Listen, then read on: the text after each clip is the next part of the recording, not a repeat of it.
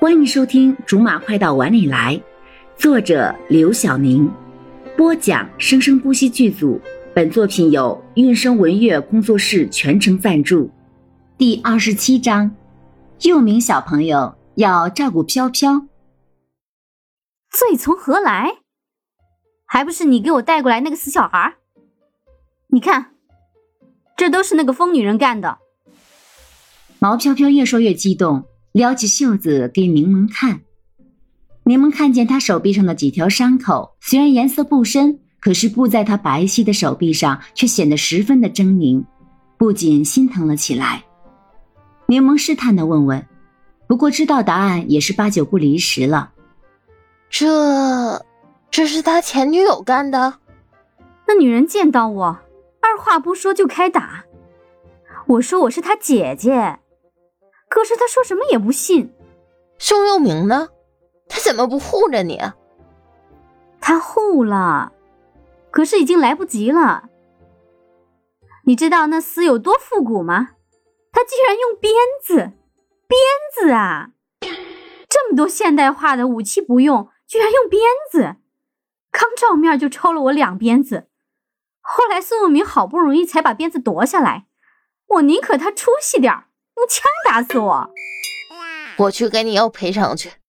我好歹也是个律师，怎么说也不能让自己的朋友受这种委屈。别，别去了。毛飘飘拉住柠檬，这倒让柠檬有些意外。毛飘飘向来是有仇必报的，现在怎么会阻止自己去干他最喜欢的事情呢？他已经都落魄的了，算了。你这是同情心泛滥了？你没看到他那样子，他一直被人养着，前几天让人家老婆给发现了，把他搞得一无所有，所以想回头再缠着他。虽然是他活该，不过从某种角度来讲，他也挺可怜的。我本来就心地善良，做不到你那么心狠手辣、绝情绝义、阴险极端。况且这两天又没打到脸上来。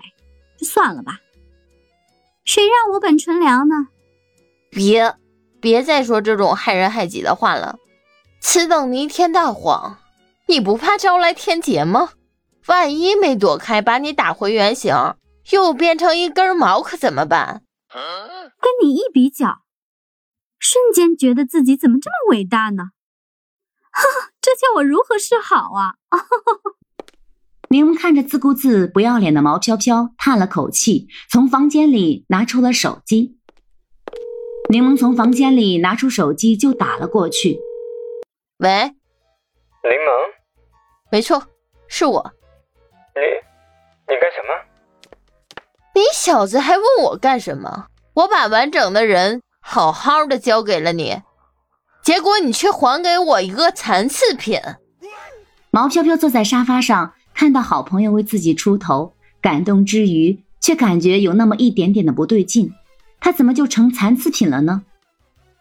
我，我真的很抱歉。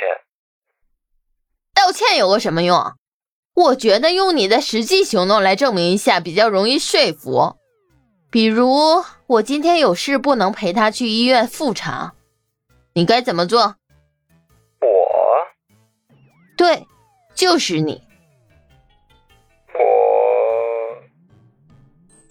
你现在来我家陪他去医院，要是以后留一点伤疤，你等着，我肯定告你倾家荡产才算罢休。橘子，其实我家的家产没那么容易被你扫荡光的。我管你家有多少钱呢？我现在就去接他，肯定对她像公主一样，让他把伤养好，怎么样？这还差不多，我家飘飘娇气的很呢，好好伺候着。你快点过来，我马上就要出门了。哎，怎么样？怎么样？有人来伺候你了，我也可以放心走了。